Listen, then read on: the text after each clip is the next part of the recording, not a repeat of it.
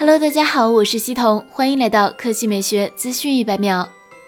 小米系第一款双 5G 手机 Redmi 10X 即将于五月二十六日发布。小米集团副总裁、Redmi 品牌总经理卢伟冰强调，Redmi 10X 配备祖传大电池和快充，并针对 5G 功耗问题增加多项专项优化，再加上 AMOLED 屏的深色模式，用一天稳稳的。同时，得益于 AMOLED 的选用，这次 Redmi 10X 也非常轻薄。卢伟冰表示，5G 手机通信能力提升很多，但带来的问题是：一、5G 基带更耗电，峰值功耗由 4G 的三到五瓦增加至七到八瓦；二、射频模块更复杂，关键器件数量增加百分之一百二十五。三五 G 天线数量更多，每根都需要独立功率放大器。据悉，Redmi 10X 采用 AMOLED 水滴屏方案，背部为四千八百万 AI 四摄，支持屏幕指纹识别。核心配置上，该机采用六点五七英寸 AMOLED 显示屏，分辨率为二四零零乘幺零八零，首发联发科天玑八二零芯片，最高配备八 G 内存加二百五十六 G 存储，